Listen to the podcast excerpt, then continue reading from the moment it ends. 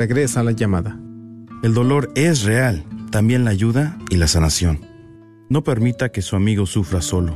Vaya a projectjosephdallas.org, Proyecto José, un ministerio para hombres que han sufrido la experiencia de aborto provocado. Gracias por escuchar KJON 850 AM en la red Radio Guadalupe, radio para su alma, la voz fiel al Evangelio y al Magisterio de la Iglesia.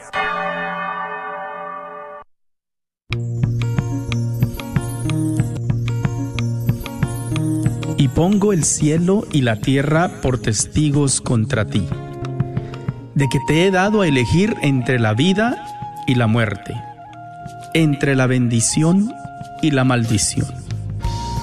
Elige pues la vida para que vivas tú y tus descendientes. La red de Radio Guadalupe y la Comunidad Católica Provida, Ministerio de Respeto a la Vida de la Diócesis de Dallas, presenta Celebrando la Vida. Y con ustedes, Aurora Tinajero. Se está acabando pequeños pagan tan dura realidad. Se está perdiendo la sensibilidad de valorar la vida ante la maternidad. Se está jugando con la integridad de la mujer que ahora se le ha dado la oportunidad de que realice un crimen que es legal, justificado como un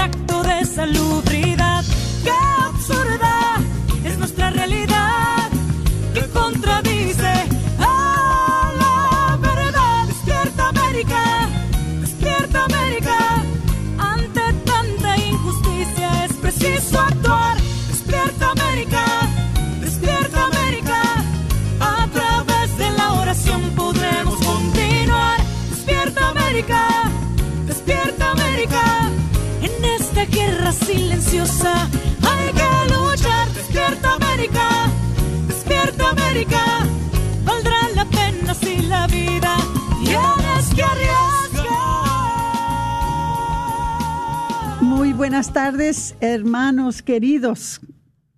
Bienvenidos a otro programa de Celebrando la Vida. Eh, ahora este 13 de diciembre, el día después de la celebración de nuestra querida Morenita, a nuestra Madre, la Virgen de Guadalupe. Ojalá que todas sus celebraciones estuvieran súper buenas. Este, gracias a, creo, casi dos mil personas que participaron en la marcha. Eh, que dicen que estuvo preciosa. Yo tuve que eh, a- dar una charla durante ese tiempo, pero sí la vi en, los, en las redes sociales y eh, tuvo un gran éxito. Gracias a ustedes. Vamos a empezar con una oración, como siempre, con la oración de San Miguel Arcángel. En el nombre del Padre, y del Hijo y del Espíritu Santo. Amén. San Miguel Arcángel, defiéndenos en la lucha. Sé nuestro amparo contra la perversidad y acechanzas del demonio. Que Dios manifieste sobre él su poder es nuestra humilde súplica. Y tú, oh príncipe de la milicia celestial, con el poder que Dios te ha conferido, arroja al infierno a Satanás y a los demás espíritus malignos que vagan por el mundo para la perdición de las almas. Amén. En el nombre del Padre, y del Hijo, y del Espíritu Santo. Amén. Bueno, primero les voy a pedir desde el principio que compartan el programa si están viéndonos por medio de la red de Radio Guadalupe. Por favor, compartan el programa. La otra cosa que les voy a decir, en dado caso de que se les llegara a pasar el programa, siempre nos pueden encontrar, eh, encontrar en podcast. Nada más van a iTunes y ponen ahí celebrando la vida y allí pueden encontrar el programa de la semana pasada. Creo que los ponen bastante rápido. Entonces, si se les pasa el programa, entonces ya saben en dónde pueden encontrar todos los programas del pasado. Eh, otra cosa que que les voy a pedir. Si alguien, bueno, dos cosas. Si alguien quisiera llamar, van a estar las líneas abiertas al 1-800-701-0373. Con mucho, mucha confianza nos pueden llamar 1-800-701-0373.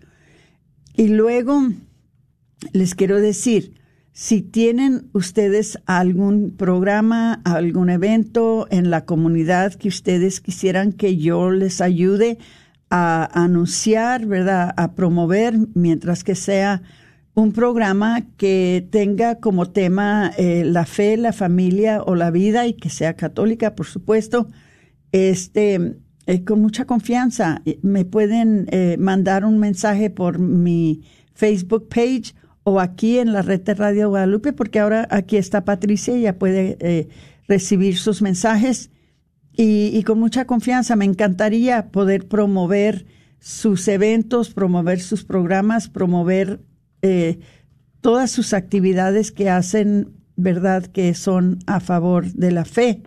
Entonces, eh, bueno, la fe, la familia y la vida. Entonces, con mucha confianza, este, manden un mensaje por Facebook y yo con mucho gusto lo hago. Ahora, ¿qué más?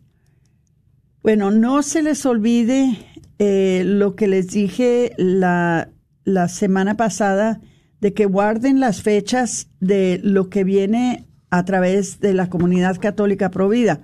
Llegan dos eventos bastante importantes y bastante grandes. ¿Ok? Primeramente, la Marcha por la Vida, que viene siendo el sábado 14 de enero eh, de 2023. Ojalá que guarden esa fecha para que nos encontremos eh, allí para caminar, para marchar por todos los estados que todavía tienen aborto legal o que están votando para tener un aborto legal dentro de su estado. ¿Ok? También les voy a pedir, todavía no están vendiendo boletos, ¿ok? Pero ya anoten la fecha de la cena provida, la cena de la, eh, por la vida del obispo, que se va a llevar a cabo el 25 de marzo. ¿Ok? Eh, les voy a pedir que, por favor, eh, entren en la página de la red de provida de dallas.org, solamente que la información está en inglés, no está en español. ¿Les hace falta, Aurora? Este, no, la, información está todavía en inglés, pero la mayoría de ustedes pueden entender inglés. Y si no lo entienden, pueden llamar a la oficina de la Comunidad Católica Provida, que es el 972-267-5433. Ahí les contesta Luisa y hagan las preguntas que necesitan eh, sobre estos dos eventos que se van a llevar a cabo. Ya les dije, la Marcha por la Vida el 14 de enero y la cena del obispo, la cena provida del obispo, que es el 25 de marzo. Que no se les pase, por favor. Es algo muy importante y ojalá que todos apoyen, ojalá que todos estén allí con el favor de Dios. Eh, su servidora también espera ah, participar en estos, en estos eventos.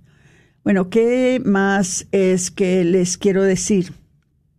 Les voy a eh, recordar Estamos en la red de Radio Guadalupe en Facebook. Compartan el programa, por favor. Parece que ya tres de ustedes lo compartieron. Muchas gracias. Entonces, ¿de qué vamos a hablar? Eh, eh, acuérdense que les dije que íbamos a empezar unos programas sobre la familia. ¿Ok?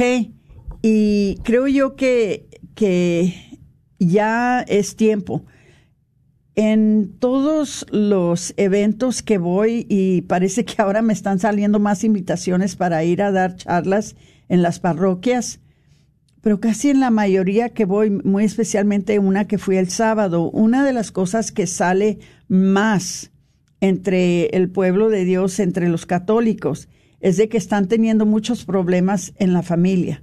Están teniendo muchos problemas con los hijos, están teniendo muchos problemas en los matrimonios están teniendo muchos problemas de diferentes clases, pero todo está dentro de la familia. acuérdense que una de las cosas que nos dijo la Virgen ah, de Fátima es que la última lucha de Satanás en contra de la iglesia iba a ser en contra de la familia. Entonces, hermanitos, nosotros tenemos que estar listos y preparados. Tenemos que armar a nuestras familias con lo que ellos necesitan para poder superar la cultura, superar los tiempos.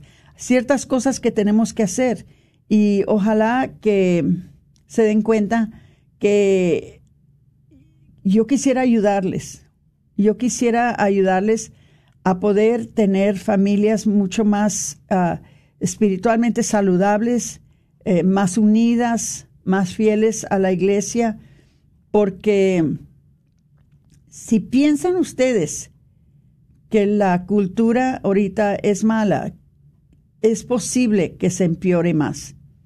Entonces, hay que entender que en Lumen Gentium, que es la, este, la encíclica que, que se escribió dentro de la iglesia, dice que la familia es la iglesia doméstica. ¿Ok? Entonces, cada hogar debería de ser una iglesia en la manera que nos conducimos, en la manera que nos hablamos, en la manera que nos compartimos. Cuando pensamos en la familia católica, lo primero, lo primero que se nos viene a la mente es una imagen de una familia muy bien vestida, sentada en un banco o rezando en la mesa o hincados, ¿verdad? Eh, pero ser una familia católica es mucho más que eso, es mucho más profundo que eso. Ser una familia católica es centrar la vida familiar en cuanto a Dios y permitirle a Dios que entre a nuestros hogares a nuestras vidas, no solamente como individuos, pero como familia, y hacerlo a Él el centro de nuestras vidas, el centro de nuestro hogar, el centro de nuestras familias. Significa también mantener a Dios como parte de la relación entre esposo y esposa y transmitir esto a los hijos.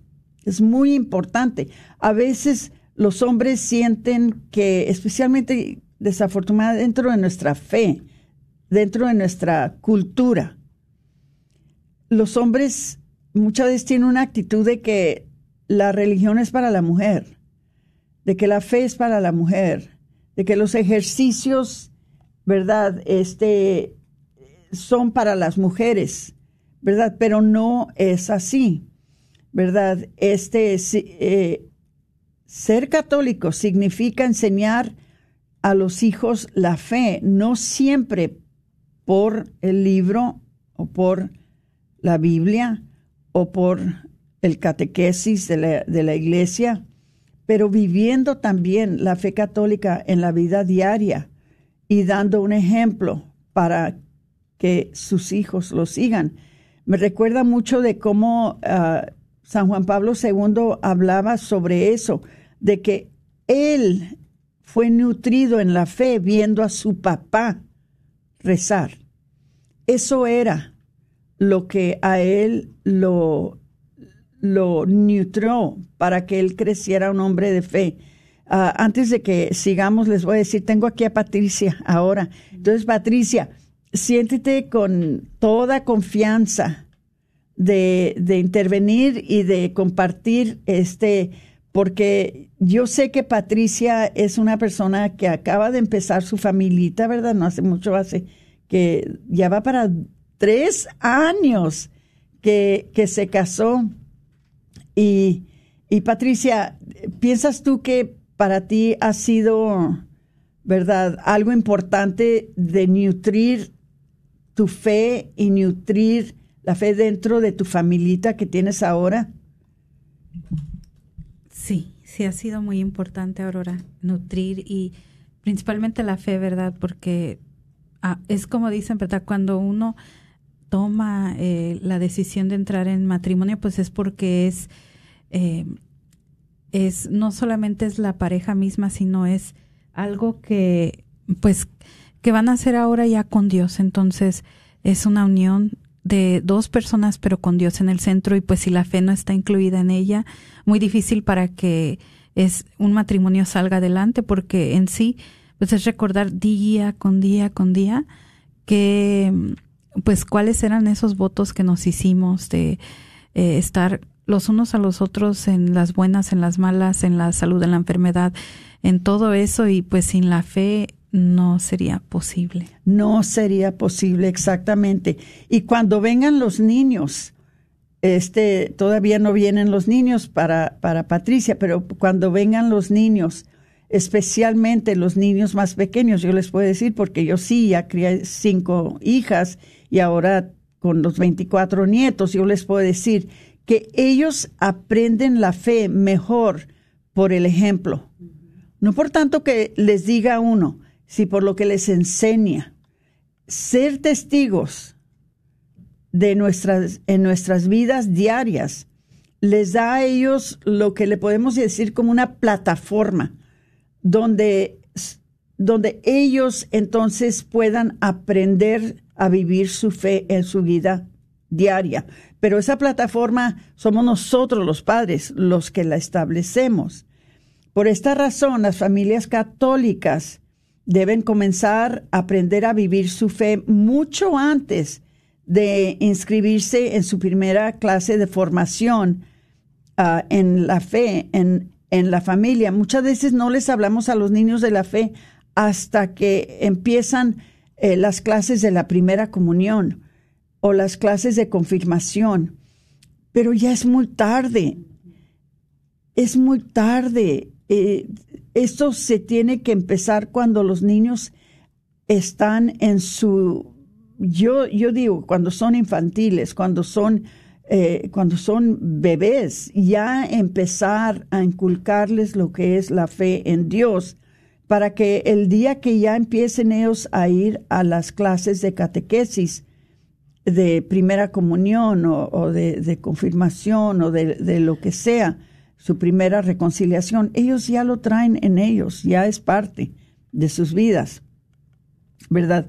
Los padres son los primeros maestros de sus hijos, después de todo, por lo que tiene sentido que sean los primeros en transmitirles la práctica de la fe.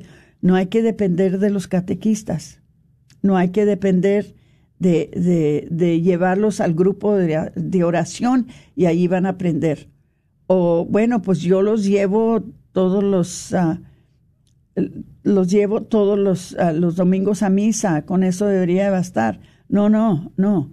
Esto es algo que tiene que ser diario.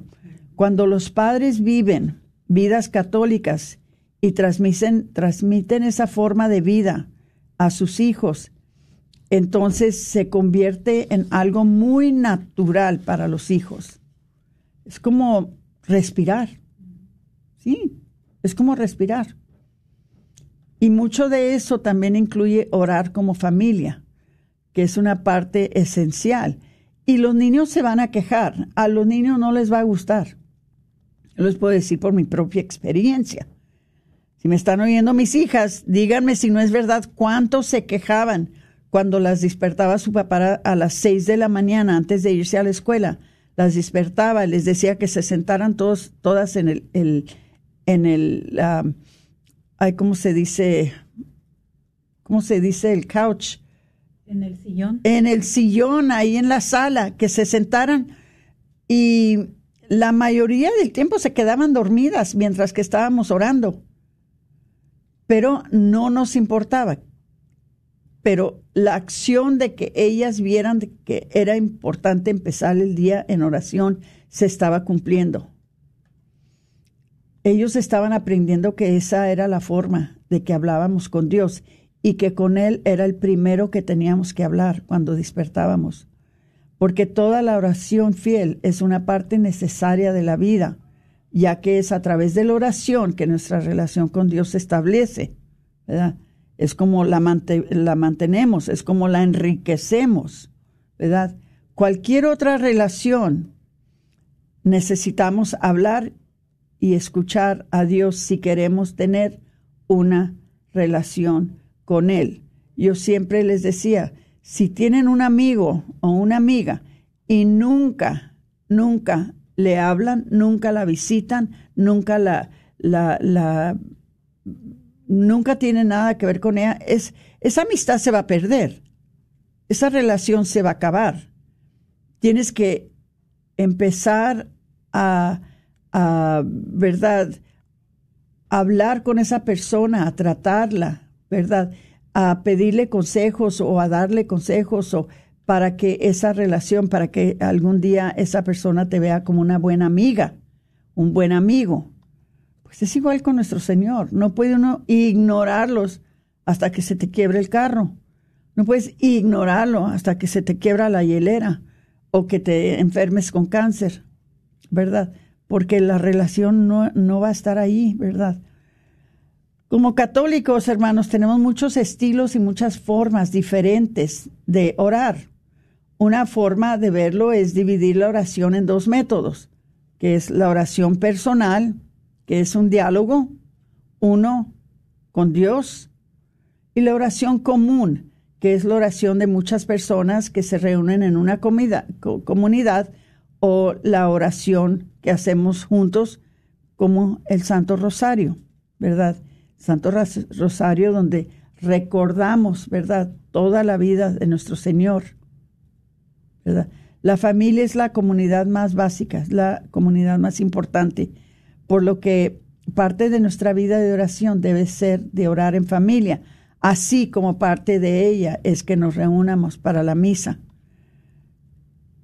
Les estaba yo diciendo el sábado que me reuní con el grupo de, de San Miguel en Grand Prairie, les estaba yo compartiendo a ellas de que es muy bonito que las mujeres nos encanta estar presentes en, en, el grupo guadalupano, en el grupo de la Divina Misericordia, en el grupo de oración, en el grupo del Santo Rosario, en el grupo de Cristo reunidos eh, eh, por la fe, en, tantos grupos.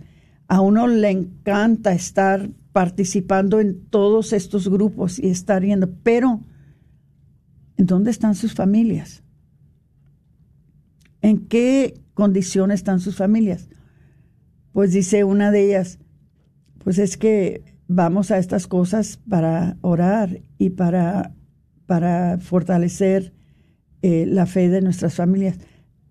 Pero ellos en dónde están? Se sienten abandonados, se sienten que los dejas solos, se sienten que hasta cierto punto la iglesia es un rival. Tienes que ponerte a pensar de eso, de que tu primera obligación es de orar con tu familia, ¿verdad? Si te puedes llevar a la familia, por ejemplo, nosotros pertenecimos a un grupo de oración por 23 años. 23 años estuvimos en un grupo de oración en la comunidad de Leite de Dios. Pero las niñas andaban siempre con nosotros. Siempre. Nosotros aprendiendo, ellas aprendiendo y ellas nos veían que para nosotros era importante la alabanza, para nosotros era importante la oración, eran importantes los retiros, pero siempre en familia. Y el día que no podíamos llevarnos la familia, uno se quedaba en casa con la familia y el otro iba.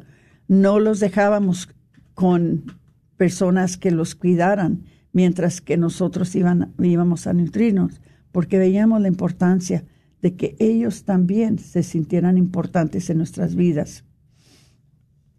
Dice, cuando la familia ora junta, los niños no solo aprenden a orar, sino que también aprenden desde una edad temprana a ver a Jesús como parte de su vida diaria, perdón, y llevar eso a su futuro.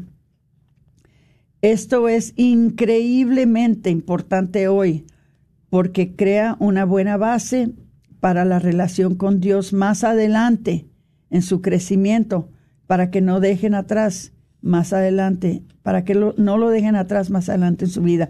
Una de las quejas que muchas de las familias eh, me comparten es de que los llevaron a misa todos los días, ¿verdad? Y les dieron los sacramentos, pero era todo.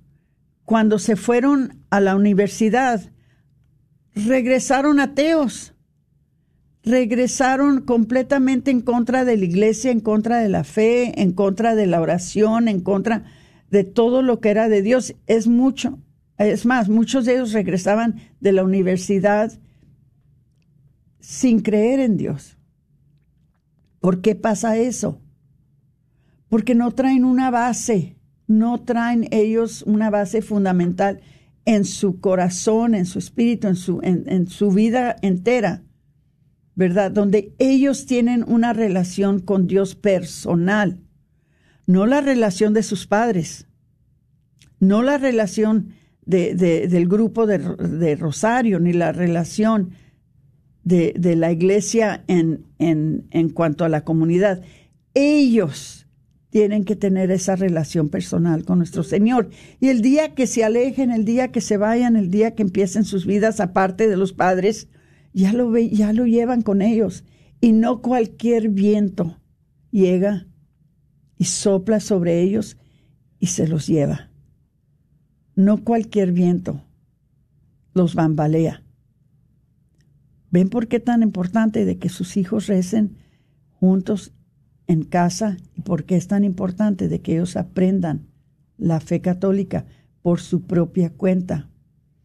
Dice, cada familia debe de reservar un tiempo para la oración en familia. Pero ¿cómo se ve eso? Eso depende de la familia. Nosotros sabemos que a cierta hora, a cierta hora, vamos a parar todo y vamos a rezar, a leer un poquito de la Biblia, ¿verdad? Vamos a rezar el Santo Rosario. Ahorita estamos rezando eh, las oraciones de, de Adviento, ¿verdad? Y para los niños, hasta el niño más pequeño, él ya sabe que esto es normal, esto es natural. Y ellos ya participan y les gusta, les gusta prender las velas del Adviento.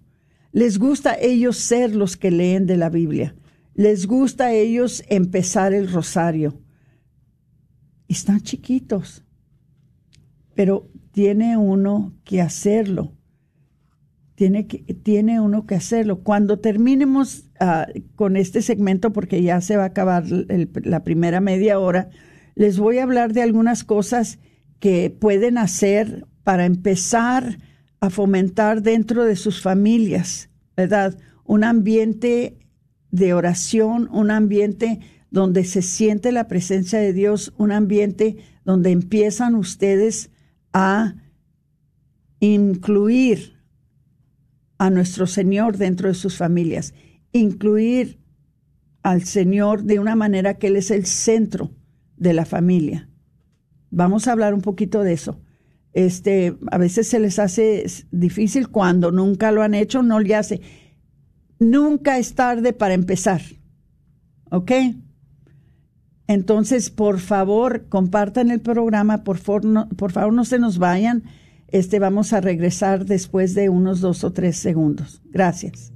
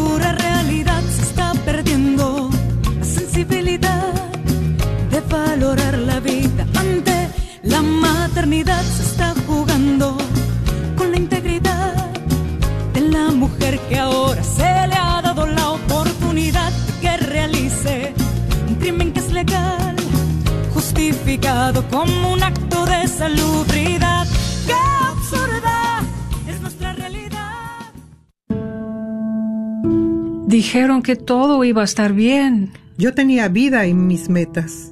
Dijeron que era mi decisión. Tenía mi plan. Pero no sentía realmente que tenía una opción. Estaba buscando respuestas. No quería estropear mis planes. No pensé bien las cosas antes de tomar la decisión. ¿Está sufriendo debido a un aborto provocado? Si es así, puede que se sienta sola, pero no lo está.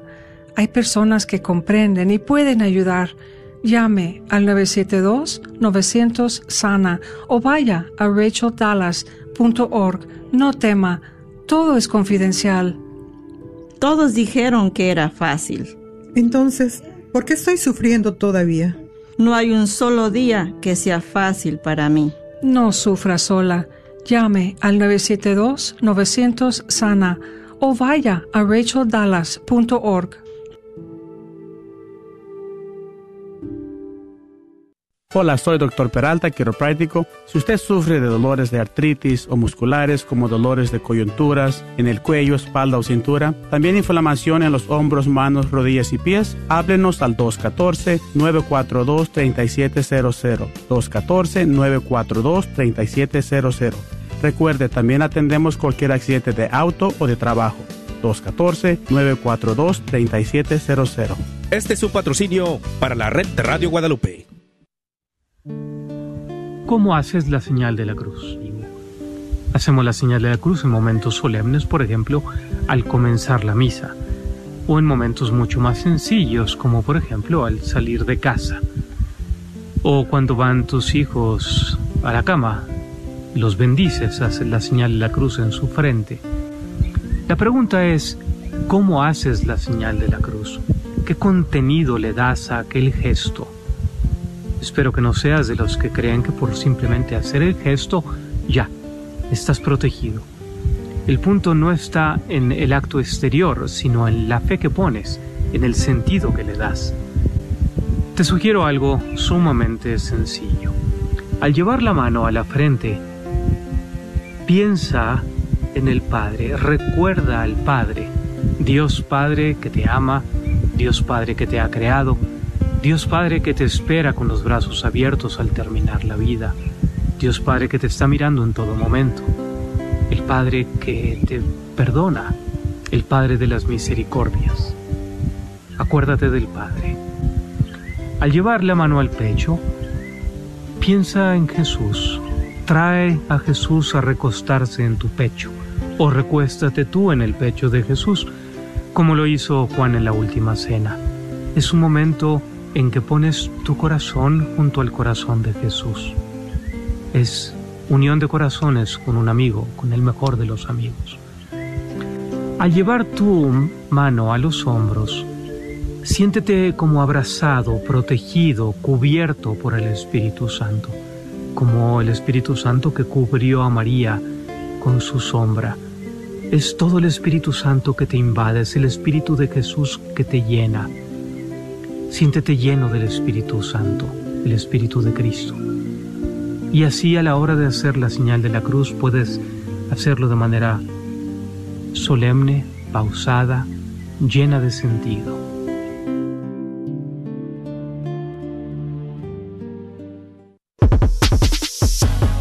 Las pequeñas comunidades de familia te invitan a su sensacional rifa de un Kia Río 2023 Escuchaste bien, un carro del año 2023. El boleto vale solamente 10 dólares. En la compra de 5 boletos, el sexto es por nuestra cuenta. La rifa se llevará a cabo este 12 de diciembre en la parroquia Nuestra Señora del Pilar, que está ubicada en el 4455 West Illinois, en Dallas, Texas. Para mayor información, llamar al 214-962-8036 o al 214-435-7471. Apóyanos con esta rifa para seguir evangelizando.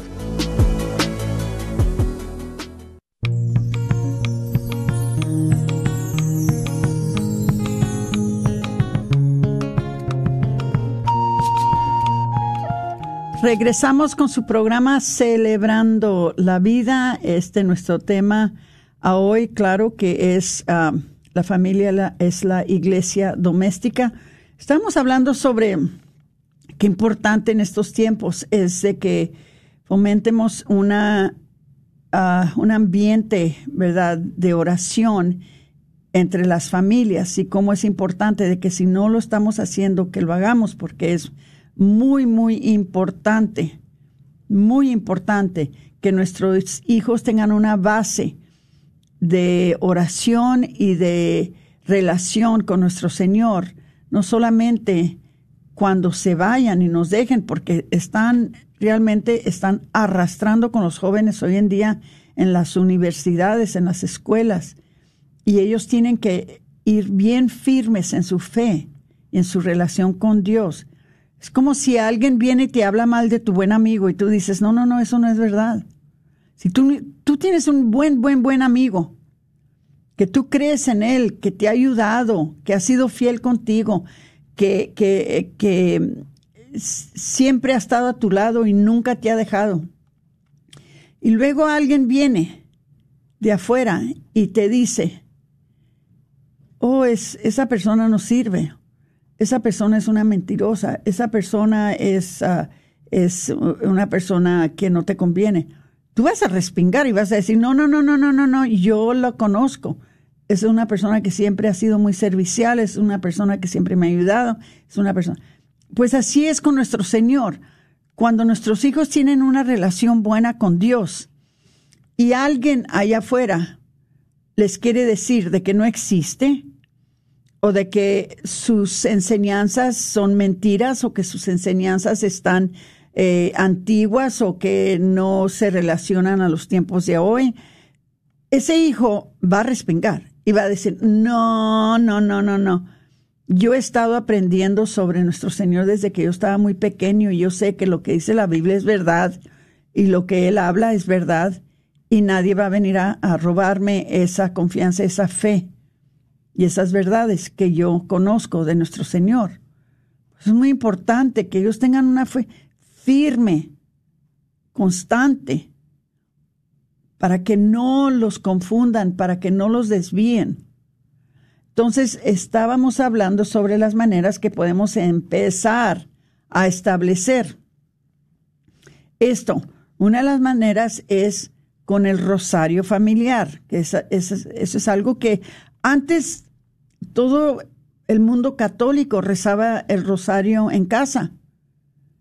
Era algo normal, era algo usual, que era que todo lo hacían, pero nos hemos distanciado de eso. Ahora tienen la actitud de que solamente las viejitas rezan el rosario o solamente las personas, ¿verdad?, este, ya avanzadas de edad o las de los grupos de Guadalupano o los de los grupos de la, de la Divina Misericordia. No, no, no, no, no. Todo mundo debería estar rezando el rosario. El rosario es la oración familiar más tradicional que tenemos en la iglesia y que cada miembro de la familia debería de turnarse en dirigir una década, ¿verdad? Entonces, eh, al principio es difícil, al principio se hace largo, al principio, pero si se turnan uno y otro con cada, con cada misterio, les aseguro que se hace cortito, se hace muy cortito, ¿verdad? Ya saben que eh, el rosario incluye la señal de la cruz, ah, el Padre Nuestro, la Ave María, el Gloria y el Credo de los Apóstoles, ¿verdad? Y el Ave Santa, ah, Santa Reina. Estas son oraciones que si no las saben o si no saben rezar el rosario, busquen en el Internet, busquen, hagan copias para toda la familia ya todos tienen internet, todos tienen computadoras, ya todos tienen imprimidoras. Impriman una copia para todos y empiecen a seguirlas. Con el tiempo la van a aprender y van a tirar la, página porque ya, ya no la van a necesitar. Ok, oración antes de acostarse, ¿verdad? Eh, muchas veces pensamos que esto solamente en las películas, solamente en las películas vemos a la gente que se hinca al lado de su cama y dice una oración, ¿verdad? Pero orar antes de acostarse es una de las maneras más pequeñas de mantener a Dios en la vida diaria de un hijo. Yo les voy a decir una cosa, mis nietos, si no van, van mis hijas y rezan con ellos antes de dormirse, están muele y muele, muele. Ven a rezar conmigo ven a rezar conmigo, no has rezado conmigo. Ellos se acostumbran de que antes de dormirse tienen que orar y durante esa oración les enseñamos a agradecerle a Dios por todo lo que hizo por ellos durante el día, ¿verdad? Por todas las cosas buenas que les pasaron, ¿verdad? Les enseñamos a orar por personas que tienen necesidades, ¿verdad? El abuelito que está enfermo, la tía, ¿verdad? Que va de viaje o el hermano que está buscando trabajo, ¿verdad? Este, esas oraciones son muy importantes para que las hagan con ellos, porque ellos empiezan a ver la importancia de orar por otras personas, ¿verdad? Em, los niños tienen muy buena memoria y cuando ustedes recitan algo con ellos, ellos lo van aprendiendo, ¿verdad? Y ellos entonces empiezan a hacerlo por su propia, por su propia cuenta. Pero es muy importante que al principio que los papás lo hagan con ellos, ¿verdad? Em, entonces, tener oración en familia, tener oración, eh, parece ser algo ah, formal, pero no tiene que ser demasiado formal. Yo les voy a decir, yo sé que a cierta hora, y, y si estaba escuchando mi hija, ella lo puede verificar, a cierta hora cada noche, y les, les voy a decir a qué horas, para nosotros es a las 10, entre las 10 y las 10 y media de la noche. Sabemos que todos nos vamos a reunir en, el, en la sala y vamos a rezar. Eso es algo de todos los días. Es más, yo muchas veces me voy a acostar antes, especialmente cuando trabajaba, pero siempre les digo, si me encuentran dormidas a la hora de hacer la oración, despiértenme, despiértenme y yo ya me levanto y me voy a sentar con, con la demás de la familia a orar, ¿verdad? Entonces, este es un buen tiempo para interceder unos por los otros, para interceder por las necesidades de la familia. Este, los niños ah, les encanta porque cuando les toca a ellos dicen, ahora me toca a mí, ahora este, y yo quiero, yo quiero ofrecer las oraciones por, por alguien. Ah, bueno, ¿por quién quieres orar? y ya empiezan. Por mi, mi abuelo que está en el cielo y mi otro abuelo que está en el cielo y mi abuela que está en el cielo y mi abuela que está en la tierra y ya empiezan. Por nuestra amiga Jenny que está enferma, que, que está en el hospital y ya empiezan ellos a interceder unos por los otros, ¿verdad? Es, es muy bonito. Se los recomiendo. Hagan ese tiempo. Apaguen la televisión dejen los teléfonos, dejen todos los aparatos digitales, dejen todo y tómense un tiempo, no tiene que ser largo, puede ser unos cinco minutos, miren, vénganse, vamos a orar. Es muy, muy, muy importante. Orar con música. Hay personas que tienen ah, talento de tocar la guitarra o de tocar la flauta o el piano, ¿verdad? Este es muy importante que los niños aprendan a encontrar a nuestro Señor en la canción, que dicen que el que canta ora dos veces. es muy bonito, ¿verdad? Muy bonito tener este eh, oración por medio de la música. Eso es algo que también pueden hacer. También eh, orar en silencio. Una de las cosas que me acuerdo que, que siempre oraba mi, mi nietecita, porque ella era más grande, eh, Mónica, siempre rezaba que Dios les ayudara a sus hermanitos a estarse quietos y callados durante la oración porque hacían mucho ruido. No se podían quedar callados, no se podían quedar quietos durante la oración. Entonces ella empezó a orar por eso. Eso esa oración que Diosito les enseña a mis hermanitos cómo callarse durante la oración.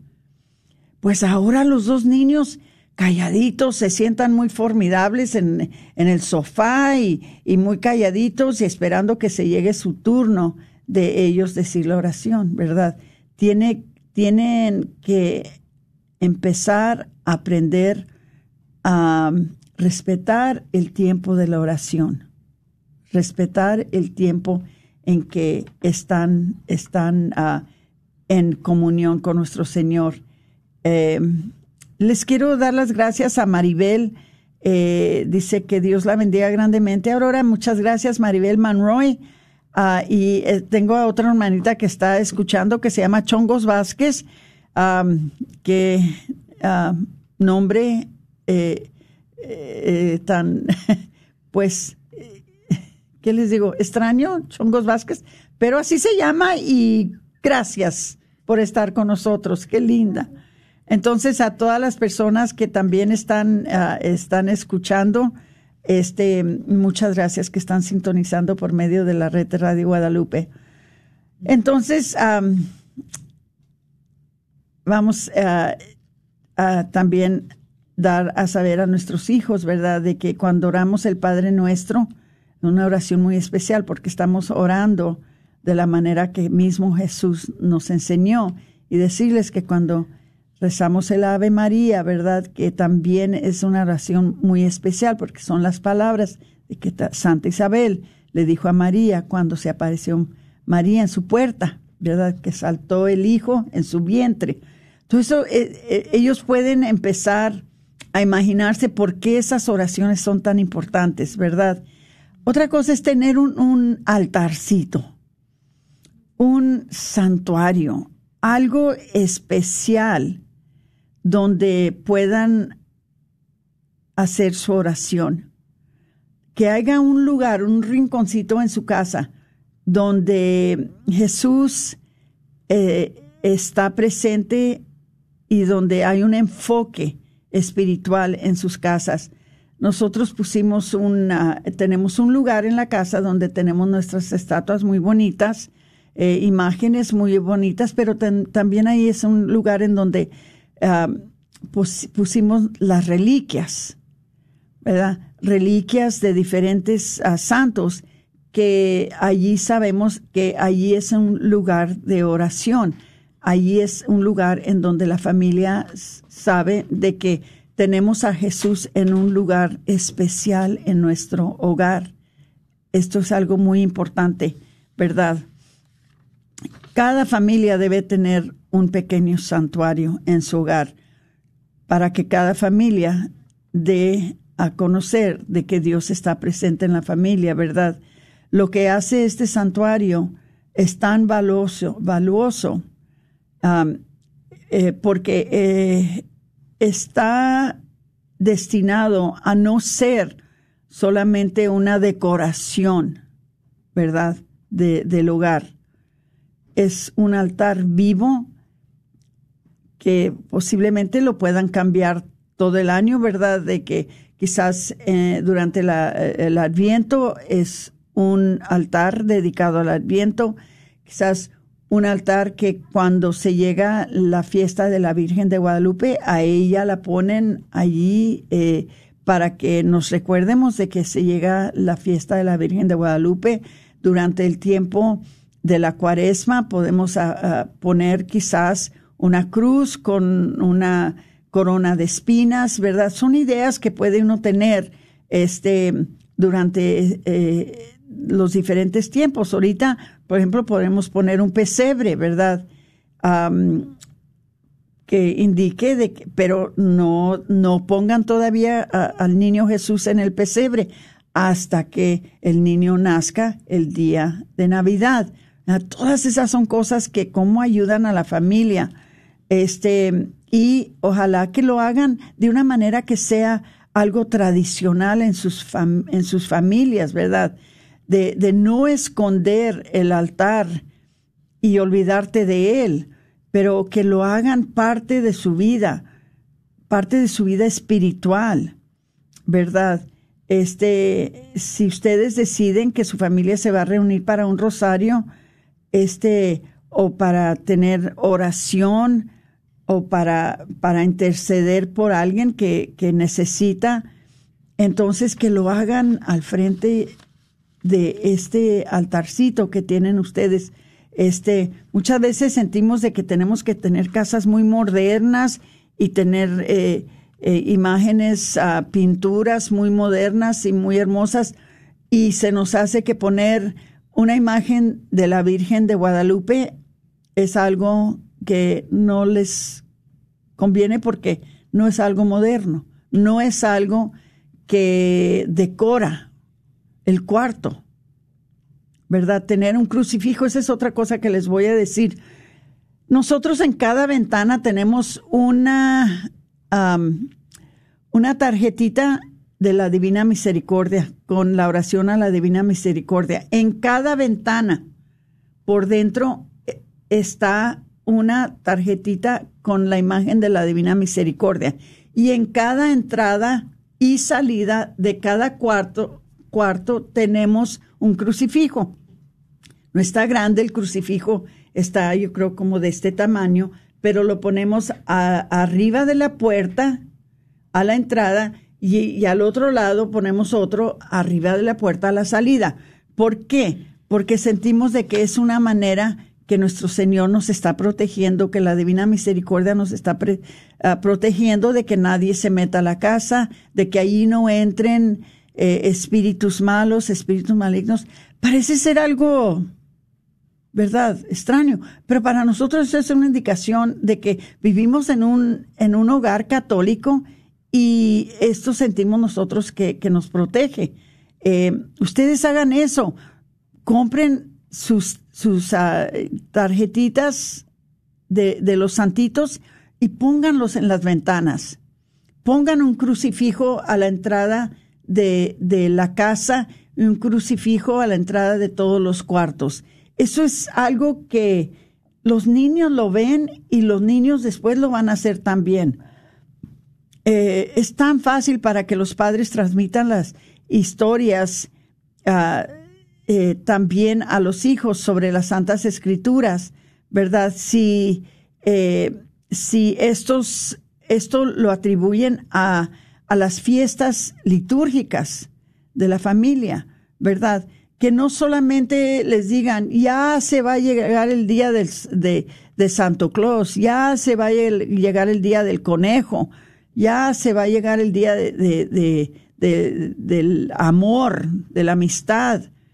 No, pónganles a esas fiestas su sentido, ¿verdad? Su sentido espiritual. Ya se va a llegar el día del nacimiento del niño Jesús.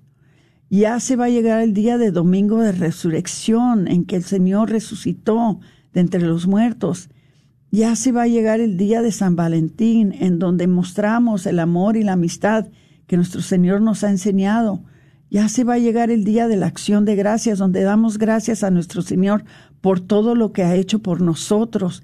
Todo eso es tan importante de que le pongamos a todo un sentido espiritual, un sentido de lo que es nuestra fe. ¿Ok? Ah, cuando se trata de leer la Biblia con sus hijos, no todos los libros son apropiados para sus hijos.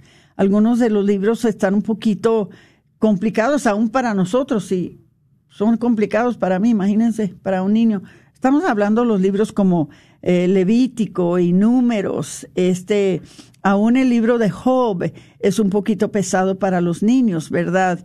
Este, pero hay otras historias como la historia de Adán y Eva, de Noé y el arca, la historia de Abraham en el libro de, Génesis, este, eh, la historia de Moisés en el libro del Éxodo, la historia de David en el libro de los Reyes, ¿verdad? Hablar con ellos sobre los cuatro evangelios, ¿verdad? Los hechos de los apóstoles. Los niños deben aprender especialmente acerca de la vida de Jesús y de su ministerio durante el tiempo que él caminaba en la tierra, durante el tiempo que él estaba todavía en esos tres años de ministerio público. Este, a medida que los niños van creciendo, hermanito, los padres podemos preguntarles, hacerles preguntas de qué piensan acerca de la historia eh, de, de, Dios, qué piensan acerca de la historia de nuestro Señor y, responderles a sus preguntas, ¿verdad? Este, eh, cuando nosotros como padres les preguntamos, les estamos enseñando a nuestros hijos cómo reflexionar sobre las escrituras, ¿verdad? Este, y, cómo es que para nosotros es importante la Santa Escritura, ¿verdad? es bueno leer las historias de la Biblia directamente con ellos, ¿verdad? Eh, hay tantas cosas que podemos hacer este, eh, que puede beneficiar a nuestras familias de una manera espiritual. Y les voy a decir, al darles a sus hijos una vida espiritual sana, también les va a ayudar psicológicamente, emocionalmente. Ellos van a estar más completos, ellos van a estar más sanos en tantas diferentes maneras. Ojalá que esto les ayude, hermanitos, de que si no lo están haciendo, hacerlo. Esto es algo muy importante para nuestras familias en estos tiempos que se está descontrolando tanto la cultura y que a nuestros hijos los están arrastrando, arrastrando por el lodo, los están convirtiendo, los están convenciendo de que no hay Dios, de que la iglesia es antigua, de que eh, estamos nosotros eh, eh, retrasados de los tiempos porque no aceptamos lo moderno. Hermanitos, yo les voy a decir, me urge que ustedes empiecen vidas sanas espirituales con sus hijos. Em, y si no tienen hijos y si no lo están haciendo ustedes como adultos, háganlo. Háganlo. Lo van a necesitar con el tiempo. Me despido porque se me acaba el tiempo, pero acuérdense que los quiero mucho. La semana que entra seguimos con estos temas. Eh, pues se acabó el programa de Celebrando la Vida. Que Dios los bendiga. Adiós.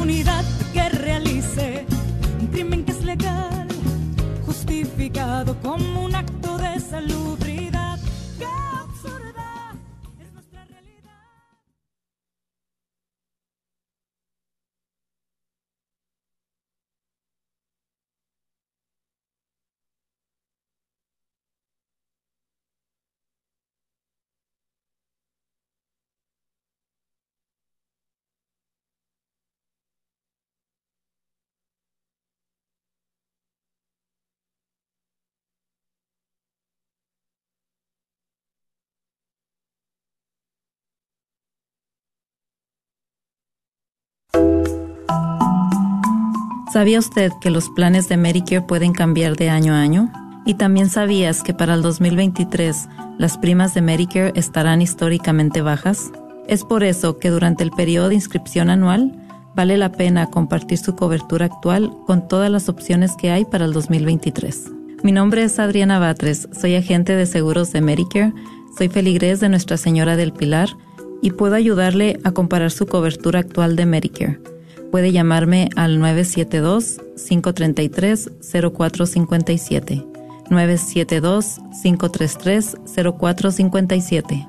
Espero su llamada. Recuerde que el periodo de inscripción anual termina diciembre 7.